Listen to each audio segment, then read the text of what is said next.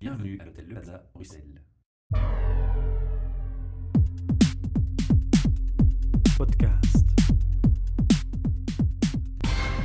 Bienvenue pour un nouvel épisode HR Meetup, votre podcast sur les ressources humaines, un projet sponsorisé par Transforma Bruxelles, espace de coworking et innovation center, le Plaza Bruxelles qui nous reçoit chaque mois et de Podcast Factory. Alors en face de moi, j'ai le plaisir de trouver au micro Frédéric Vincent. Bonjour à tous. Bonjour Frédéric. Je vais te demander, comme pour tous mes invités, en premier de dire un peu qui tu es, avec une question qui revient à chaque fois. De ton rêve d'adolescent à, ce jour, quel a été ton parcours? Est-ce que tu es resté cohérent? Alors d'abord, euh, qui je suis, en, euh, la fonction que... Les études et, ton parcours par rapport à ton rêve d'ado, oui. D'accord, ok. Alors je suis spécialiste du changement rapide. J'ai une méthode qui s'appelle le zéro mental, euh, qui permet euh, pas mal de choses sur lesquelles je donnerai un petit peu plus de détails euh, tout à l'heure. Mon parcours, grosso modo, pour faire simple, j'ai, il y a une vingtaine d'années, étudié le principe de méditation profonde. Je ne l'ai pas seulement étudié, je l'ai surtout beaucoup pratiqué. Donc je viens à la base de là. Quand je dis méditation profonde, c'est véritablement aller vers un silence mental très très très profond et pour toucher notre soi au niveau le plus profond justement. Donc ça c'est le premier aspect. Puis ensuite, je me suis formé une dizaine d'années plus tard, donc il y a environ dix ans, aux techniques d'hypnose et de PNL. Voilà. En fait, je me suis rendu compte que la méditation profonde et les techniques d'hypnose, PNL, auto-hypnose, c'était un petit peu compartimenté en deux extrêmes quelque part, puisque l'hypnose propose principalement de travailler avec l'imaginaire, et la méditation profonde propose justement de couper cet imaginaire pour se recentrer dans le silence intérieur. Donc du coup, j'ai un peu fait du stretching, en fait, le grand écart, jusqu'à rassembler progressivement, au fur et à mesure des ans, ces deux méthodologies, ces deux techniques pour créer des passerelles, une cohérence globale, parce que, au final, ces deux aspects sont des aspects qui permettent de se libérer de nos limites. Et c'est pour ça que le zéro mental, en fait, c'était raccourci pour se libérer des limites. C'était quoi ton rêve d'ado? Je peux pas vraiment te dire, là, j'ai pas vraiment le souvenir d'un rêve d'ado euh, très précis. Je, mhm. je me suis juste rendu compte quand tu m'as posé la question qu'au final, la vie m'a amené là où je pouvais pas l'imaginer. Ouais, je vois. Donc, justement, ça m'a amené au-delà de l'imaginaire puisque le mmh. principe du zéro mental, à l'arrivée, même s'il y a plein de séquences qui nous permettent de bien mieux maîtriser notre imaginaire, comme l'hypnose ou l'auto-hypnose le propose, ça nous permet de nous établir au-delà de l'imaginaire, dans une perception directe de la réalité intérieure. On va revenir sur cet aspect-là justement, parce qu'on reçoit tous les mois au micro un expert de la mindfulness, qui est Frédéric mmh. Donc la mindfulness, ça va, nos auditeurs la connaissent bien grâce à lui. Ici, j'ai l'impression que tu me définis quelque chose qui, est censé aller plus loin encore. C'est pas de la mindfulness Je dirais que la, la mindfulness, c'est une partie du zéro mental dans le zéro mental, grosso modo, tu as trois piliers. Tu as le mental switch, qui est une façon de rediriger son imaginaire en utilisant l'imaginaire, en reprogrammant l'imaginaire, d'accord? Tu as une autre partie qui est le mental off, de, couper ses pensées pour être complètement centré sur l'instant présent. Ça, c'est plus la mindfulness. Donc ça, c'est plus la mindfulness. Mhm. Et une autre partie qui s'appelle le point zéro, qui permet de s'établir en amont de nos croyances racines les plus profondes, qui sont je suis le penseur, je suis l'agissant, je suis les sensations, la combinaison des sensations, c'est-à-dire je suis le corps. Et donc, ces trois croyances racines, il est possible de s'établir en amont de tout ça. Du coup, on va travailler sur effectivement une notion d'identité que le mindfulness normalement propose un petit peu, mhm. mais ça va bien au-delà parfois dans la pratique parce que s'établir en amont de ces croyances-là, c'est véritablement un lâcher-prise très profond. Oui, alors ça prend plus de temps, c'est une autre approche. Qu'est-ce que tu vas mettre en place quand on ne parle que de cet aspect-là? Donc on ne parle pas encore d'hypnose pour l'instant. Ouais, en fait on parle surtout de déshypnose là, pour le mhm. coup. Bah oui, justement. Euh, est-ce que ça prend du temps? En fait, l'avantage, c'est justement de proposer des raccourcis. J'ai beaucoup, beaucoup travaillé à ça et depuis une vingtaine d'années, j'ai beaucoup de méthodologies qui me sont venues. J'ai aussi trié des méthodologies connues, j'en ai sélectionné certaines et du coup, ça, ça permet à l'arrivée de pouvoir se poser des questions qui euh, nous réveillent un peu du rêve mental quelque part. Donc en fait, ce n'est pas, pas forcément une question de temps, c'est une question d'outils, une mmh. question de précision. Un petit peu comme les coachs le savent très bien, que la bonne question va amener la bonne réponse. Bah, c'est un petit peu la même chose. Vous avez déjà des techniques ancestrales qui consistent par exemple à vous demander qui suis-je? Qui êtes-vous Et il y en a qui méditent pendant deux ans là-dessus. Qui suis-je Ou alors qui pense? On s'identifie tous aux penseurs, mais si je te demande tout de suite, est-ce que c'est toi qui penses? Ou est-ce que c'est ta pensée qui pense? Même si toi, tu ne le veux pas. Je comprends ce que tu veux dire. Enfin, moi, j'ai des concepts un peu particuliers sur ce sujet, donc voilà. Hmm. Bah, c'est justement pour faire exploser tous les concepts. Une fois que les concepts explosent, que nos croyances tombent, à ce moment-là, il reste que l'espace de l'instant. C'est dans cet espace de l'instant qu'on peut trouver la réalité du point zéro. Si on voulait illustrer pour l'aspect pratico-pratique, comment ça se passe? Donc, tu as une personne en face de toi et tu veux faire cette démarche, cet exercice. qu'est-ce qui va se passer? Ça ressemble vraiment à la mindfulness. On va commencer par être posé, calme, dans une Mhm. pièce dans le silence. On va commencer par toi qui a un discours qui guide, c'est ça? Bah, Il y a plusieurs façons parce que. J'essaie de comprendre là où il y a une sûr. divergence par rapport Euh, au reste. Voilà, en fait, c'est absolument la même chose, sauf que c'est pas la même conscience derrière, c'est pas la même recherche derrière. Quand je donne une, une technique à, à des élèves et que au moment de leur faire pratiquer la technique, je leur dis stop. Dans quelle intention vous êtes là au moment où vous allez pratiquer cette technique? Je leur ai expliqué la technique, ils étaient en train de fermer les yeux, de commencer à procéder aux instructions. Et au final, je m'aperçois qu'en fonction de leurs intentions, ils n'ont pas les mêmes résultats. Si j'ai l'intention d'utiliser cette technique pour simplement me détendre, je vais me détendre. Si j'utilise cette technique pour rentrer au plus profond de moi-même comme jamais j'y suis déjà rentré, je vais rentrer au plus profond de moi-même. Si j'utilise cette technique pour découvrir ce que je suis au niveau le plus profond, je ne vais pas avoir les mêmes résultats en fonction de l'intention, la programmation. Après, il y a des techniques spécifiques qui me permettent de précisément travailler sur la notion d'identité, puisque le but du jeu, c'est quelque part de se libérer de ce que nous ne sommes pas. Si je te pose la question qui es-tu, tu vas me répondre à travers des images mentales. Je suis ceci, je suis cela, je suis une personne qui a tel parcours, telle histoire, etc.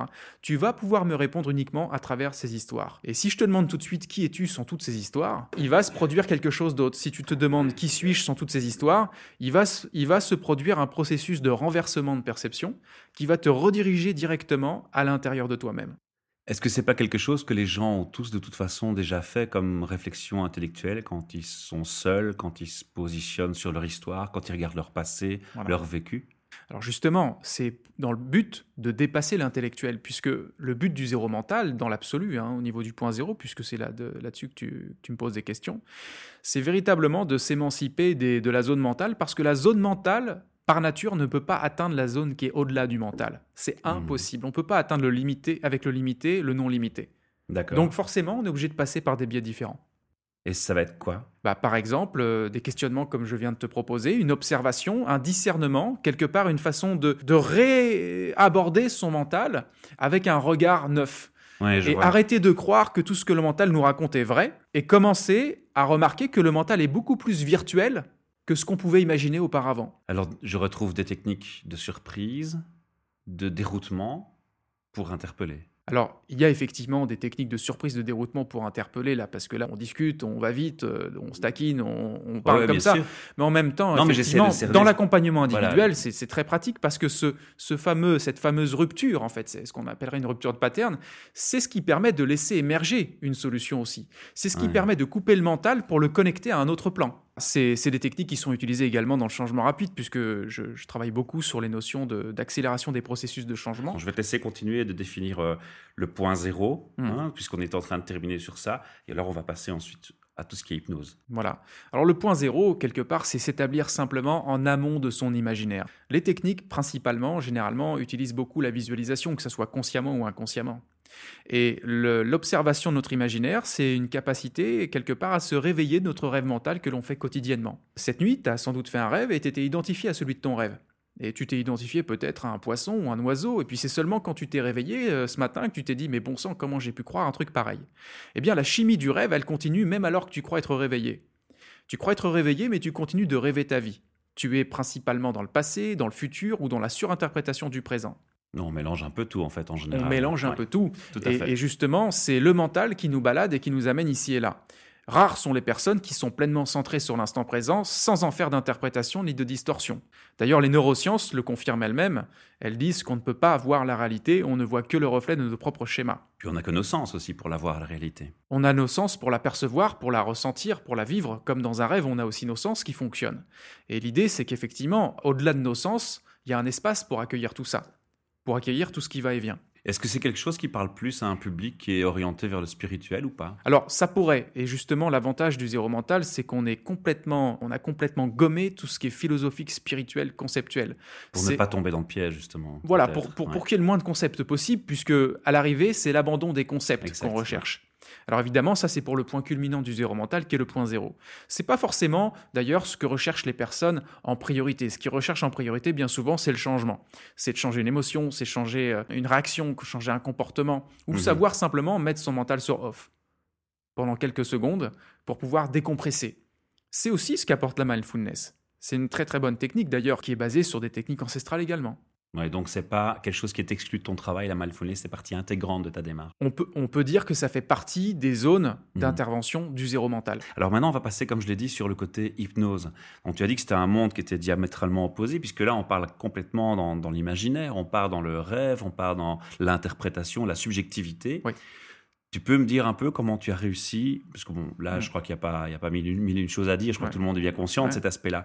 Comment tu as réussi à créer un, un point commun, une zone neutre entre les deux? Bah, en fait, le point commun, c'est partir du constat des évidences. C'est qu'on est tous en train d'imaginer notre vie, de rêver notre vie, qu'on Ah le oui, veuille ou non. Comme tu l'as dit au début. Donc, quelque part, on est déjà tous sous hypnose, on est déjà tous complètement hypnotisés par notre pensée, notre mental, qui nous amène, encore une fois, si je te posais la question de dire bah, combien de temps tu passes dans ton passé, combien de temps tu passes par jour dans ton futur, Mhm.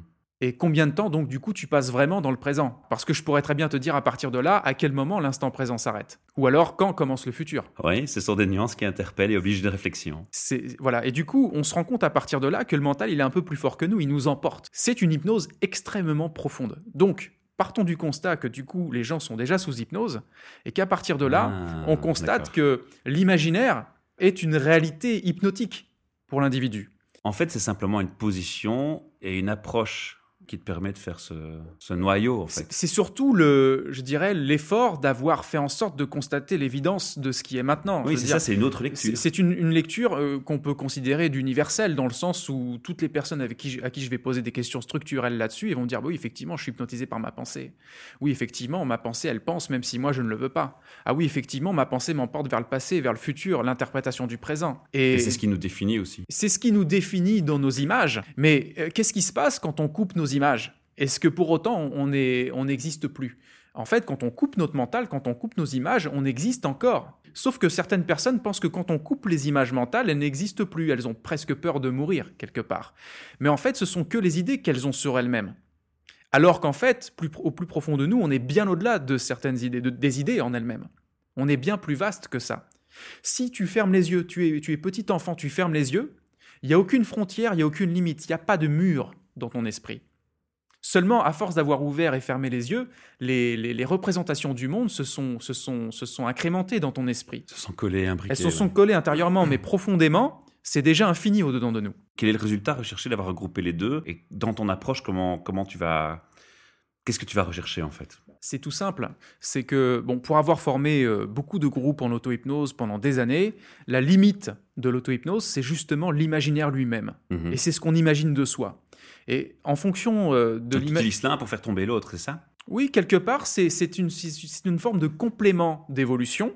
C'est super bien de pouvoir naviguer euh, mieux dans son mental, tout comme je pourrais mieux naviguer dans un torrent. C'est sûr que dans un torrent, je peux couler, je peux voilà. Et si je nage bien, c'est vraiment mieux. Maintenant, le zéro mental, enfin le point zéro, pardon, c'est vraiment l'idée de pouvoir regagner la rive et d'être stable à l'intérieur de soi. Et on s'aperçoit que comme être sur la rive de façon permanente, bah, il y a assez peu de personnes qui sont dans cette, dans cette perception-là. Il y a toujours un peu, à un moment donné, où on revient dans le torrent. Donc du coup, de savoir manier les deux outils, c'est hyper complémentaire. Pas seulement pour le développement personnel, mais pour la réalisation également de soi. Je vais résumer ça en disant que tu apportes un luxe de vie, de vie aux gens. Bah, c'est une forme de luxe dans le, dans dans le sens où c'est une méthode complémentaire, confortable, qui permet également d'accéder à des outils qui datent de très longtemps, de façon simple et pragmatique. Une question qui m'interpelle aussi, c'est est-ce que tu es un- une des rares personnes à prôner ce message ou est-ce qu'il y a beaucoup de monde qui sont dans cette optique? Je pense qu'il y a beaucoup de monde qui sont dans cette optique. Après, je suis peut-être un des rares à me spécialiser dans la composition des deux plans. Mhm. C'est Voilà. toi qui as initié le- la méthode. Alors, la méthode zéro mental, oui. Maintenant, il y a sans doute d'autres personnes qui s'intéressent à ces deux plans quelque part, mais étant spécialisé à un moment donné pour avoir beaucoup formé en hypnose, en PNL et continuer à le faire d'ailleurs, et en même temps dans le point zéro, bah forcément, il y a des liens qui se sont faits. Je dirais, les deux, euh, ce sont comme deux femmes, tu vois. J'ai deux femmes et je les ai réunies en une, parce que comme ça, elles sont parfaites. On a parlé, et là ici je me positionne plus à la place des entreprises et des RH et des RH.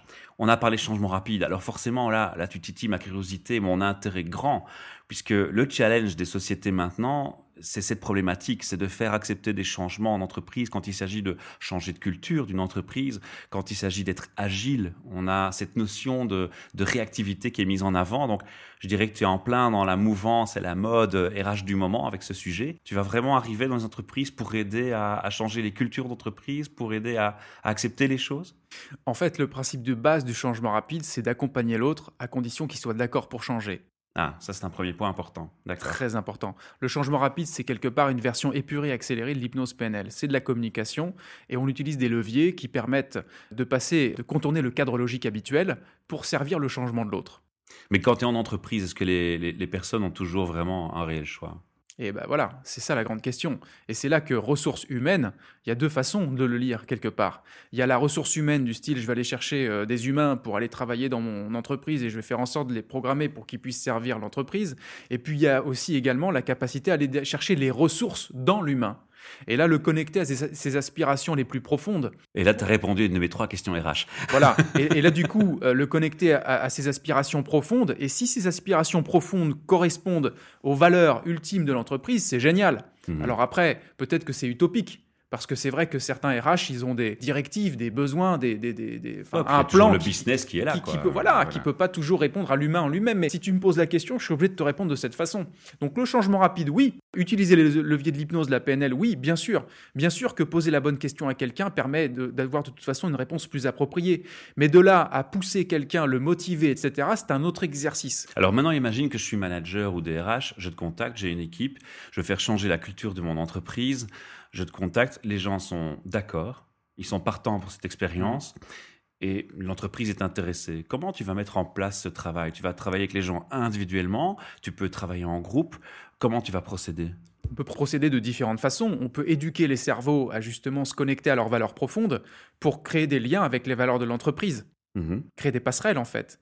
Et puis ça peut se faire à un niveau individuel. Il ne faut pas oublier que dans le coaching, bien souvent quand on accompagne des personnes pour le changement, la marge, la différence entre le coaching et la thérapie, elle est très mince, voire presque inexistante.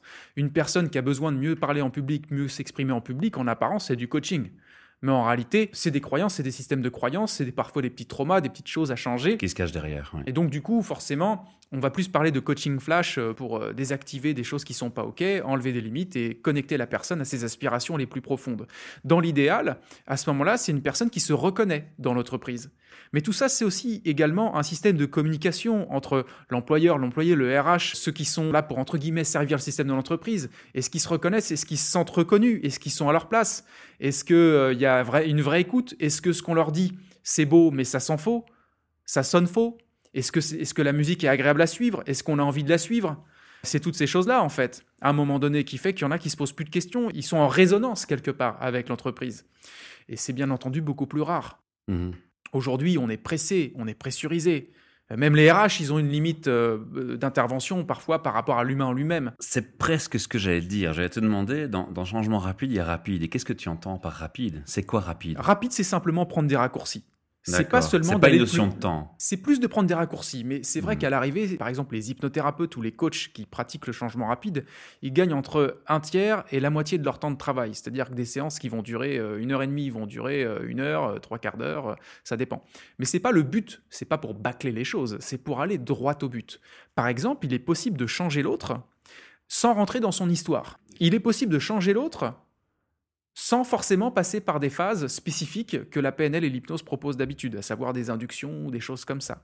Il est possible de changer l'autre grâce à notre système de croyance d'accompagnant. tu vas travailler sur les passions de la personne et sur sa vision. Et également sur ma croyance en tant qu'accompagnant dans la capacité de mon, de mon client à changer. Si je crois qu'il peut changer vite, il va changer sans doute beaucoup plus vite que si je crois que le changement doit se faire avec le temps. C'est bien, on dirait que tu es une horloge d'un ordinateur alors. Bah écoute, euh, ça je sais pas, mais en tout cas l'essentiel c'est les résultats qu'on peut percevoir à l'arrivée. On a dit qu'on charrie un petit peu. Hein. Oui, bien sûr. et, l'idée c'est la reprogrammation mentale, la reprogrammation neuronale, ce qui fait que effectivement le message à faire passer c'est que oui, il est possible de changer des choses. Oui, il est possible que les gens soient plus à l'aise. Oui, il est plus possible que les gens dépressurisent. Oui, il est possible que en apprenant aux gens à utiliser ça sur eux, créer des espaces de décompression, eh bien ils soient beaucoup plus à l'aise par la suite. Certains diraient plus productifs j'aime pas trop ce mot parce que si on le fait pour qu'il soit plus productif, c'est pas forcément le but humain. Mais bon, si on n'a pas le choix, c'est déjà pas mal. Tu t'adresses à une clientèle entreprise exclusivement ou tu t'adresses aussi aux particuliers? En fait, c'est plutôt des professionnels de l'accompagnement qui viennent me voir. Donc c'est des thérapeutes, des coachs, des communicants, des formateurs, des personnes après qui vont impacter l'entreprise.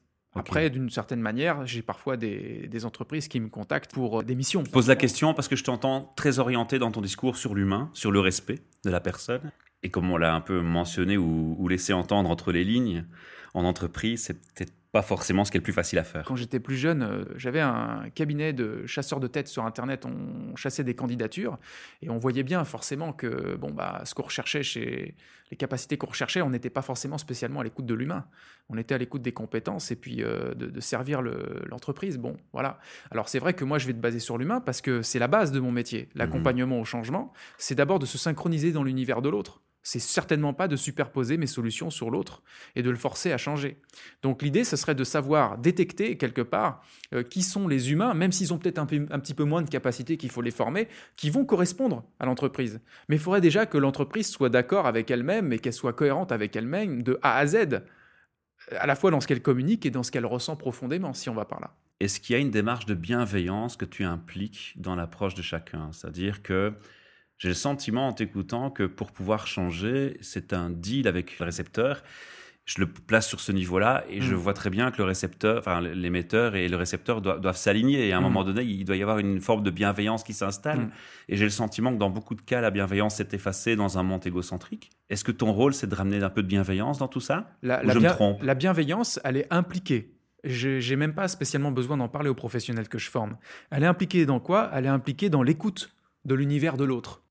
Et quand tu es à l'écoute de l'univers de l'autre et que tu ne superposes pas ton univers à celui de l'autre pour lui imposer quoi que ce soit, à partir de là, tu as des leviers hyper puissants de changement. Hmm. Après, si l'autre, il n'est pas raccord avec tes idéaux, à ce moment-là, peut-être qu'il vaut mieux choisir un autre pour fonctionner. Et, je, sais que pas, je, sais que c'est pas forcément facile pour les RH. Hein, ils ont des impératifs et c'est pas toujours simple de gérer euh, l'être humain avec euh, toutes les toutes les limites, toutes les toutes les demandes, tous les besoins qu'ils ont. Et les individualités surtout. Voilà. Depuis quand tu fais ça? Oh, Ça fait une, vingtaine d'années que je me suis spécialisé déjà sur le point zéro, même si je que tu pratiques? Et que je, que je pratiquais le, point zéro. Voilà. Après, ça fait une dizaine d'années euh, que je forme vraiment des professionnels à l'accélération des processus de changement, d'hypnose, euh, PNL, euh, et puis le zéro mental est apparu au même moment. Le zéro mental est en évolution permanente et donc inclut à la fois la reprogrammation mentale, la reprogrammation rapide de l'inconscient, le mental off, couper ses pensées, et puis le point zéro pour s'établir vraiment sur un point de vue de perception plus profond, quoi plus subtil. Alors j'ai toujours deux ou. J'ai le ou à qui tu t'adresses, donc les entreprises, mais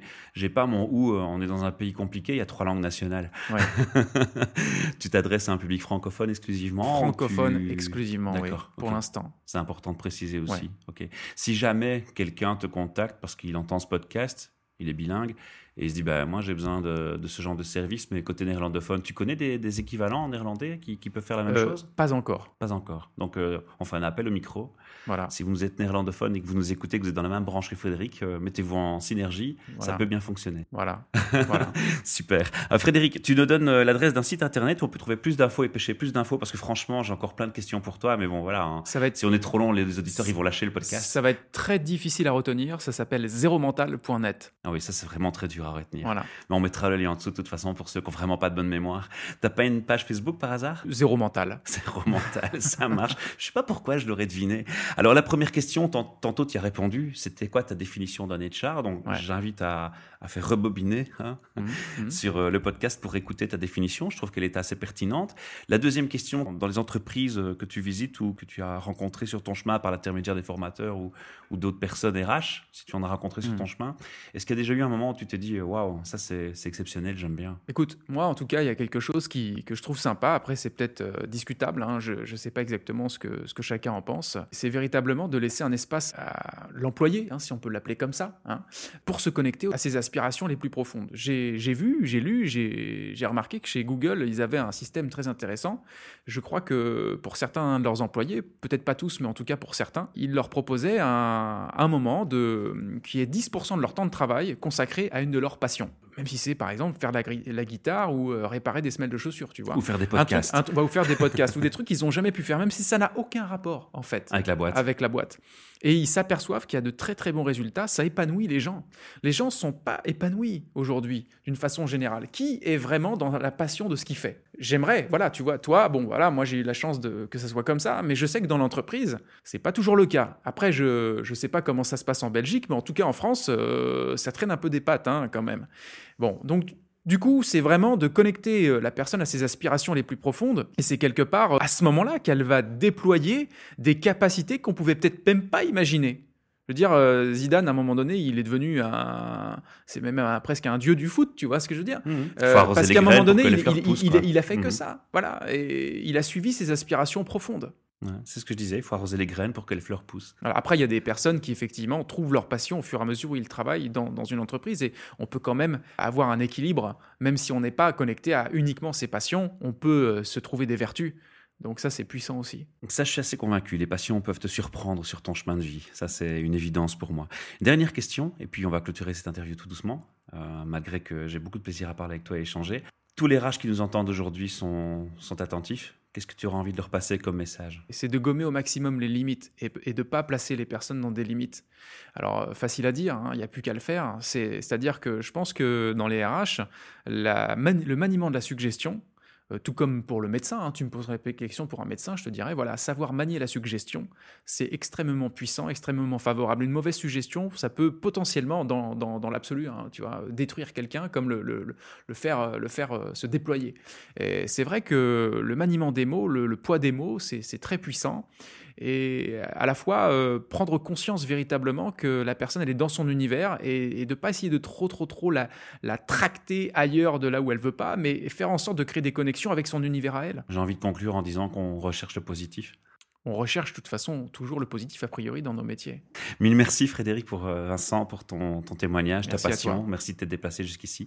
Et euh, comme pour tous mes invités, tu es toujours le bienvenu pour revenir quand tu le souhaites. Et alors à nos auditeurs qui nous écoutent, si vous avez envie de partager votre passion en tant qu'HR ou en tant qu'employé et de parler de votre métier avec avantages et inconvénients à présenter aux autres, pour, pourquoi pas aider les étudiants à se guider dans leurs études, eh bien euh, allez voir les dates sur le site pour 2017, cliquez sur l'une d'elles, regardez les heures de passage réservées par mail et j'aurai le sourire aux lèvres pour vous recevoir. À bientôt. Merci à vous. Podcast.